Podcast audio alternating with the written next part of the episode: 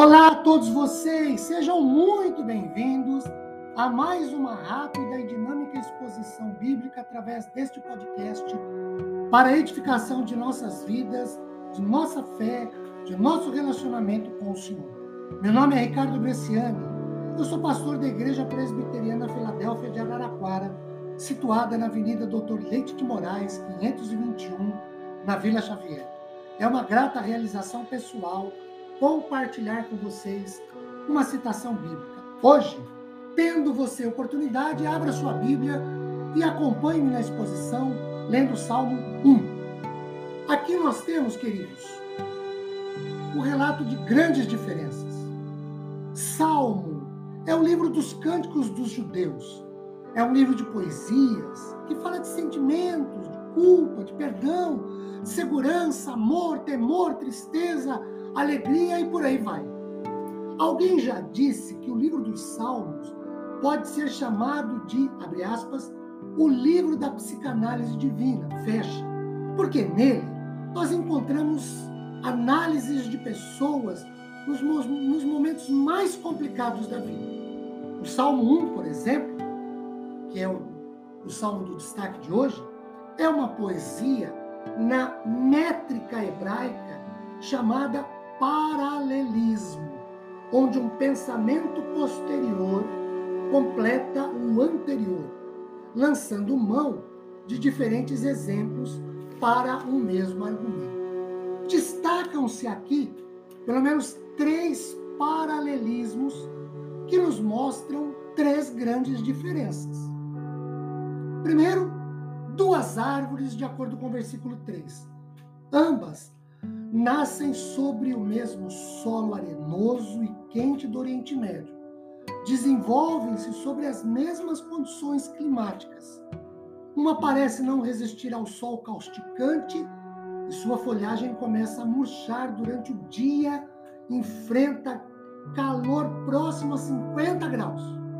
A outra continua austera, inabalada, Quanto à primeira, murcham as folhas, secam os galhos, esta segunda produz fruto. Enquanto a primeira seca e desaparece, a segunda gera frutos na estação própria com maturidade. O fator que determinou a diferença no resultado delas, a segunda árvore tinha raízes que procuraram e alcançaram os lençóis de água, ou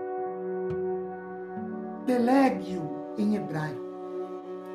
Segunda dessas metáforas, dessas, desses, desses paralelismos, duas sementes.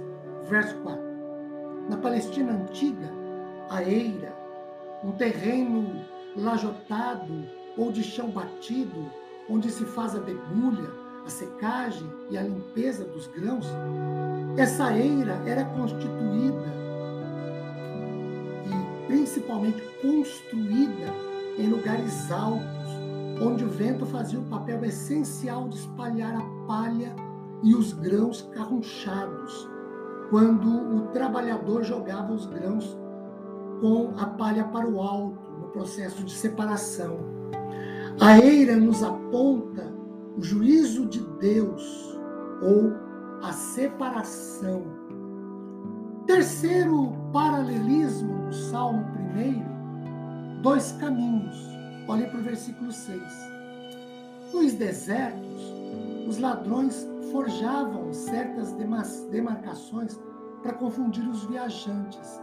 As caravanas, não reconhecendo esta prática, andavam em círculos, ficando à mercê dos bandidos.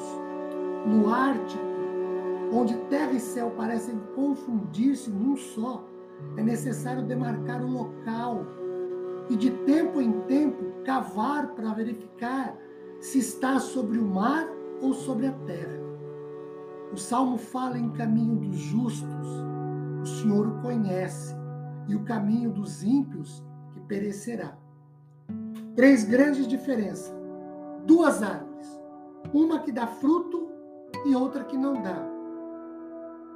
Qual delas somos nós? Duas sementes: a que permanece e a que se espalha. qual delas somos? Dois caminhos. Um que o Senhor aprova, onde os justos andam e o Senhor os conhece. E outro é o caminho dos ímpios, pelo qual temos seguido. Que a bênção de Deus nos guie e nos dirija para vivermos sem nenhum tipo de fanatismo, procurando sempre fazer a vontade do Senhor. Sua graça nos console e conforte. Amém.